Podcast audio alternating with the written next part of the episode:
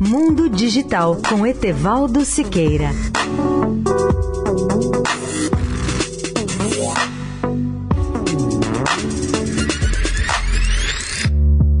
Olá, amigos da Eldorado. O número de usuários de relógios inteligentes no Brasil ainda é relativamente pequeno. No meu caso pessoal, eu sentia pouca atração por esses produtos, mas com o tempo acabei aderindo aos relógios high-tech sem muita convicção, pois sempre gostei dos relógios tradicionais que só sabem dizer as horas. Nos últimos anos, com os recursos da eletrônica e mais recentemente da inteligência artificial, eu acho que os smartwatches podem fazer muito mais sucesso do que faziam até aqui, não apenas entre alguns grupos de pessoas que gostam de novidades tecnológicas, mas em parcelas bem maiores da população. Minha expectativa aumentou ainda mais com a chegada do Apple Watch, que tem tudo para ampliar o seu mercado e superar os seus concorrentes. Além de seu novo design, de seu tamanho maior, seu software e sua elegância, o grande avanço é a integração cada vez maior do relógio com o iPhone. A partir de agora, os novos Apple Watches terão maior número de opções com as suas séries 1, 2 e 3 e poderão enfrentar melhor a concorrência do Fitbit. O grande problema para nós brasileiros é ter que esperar ainda meses pela chegada dos novos lançamentos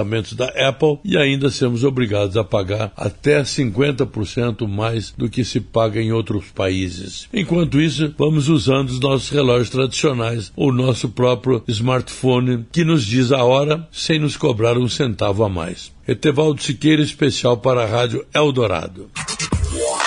Mundo Digital com Etevaldo Siqueira.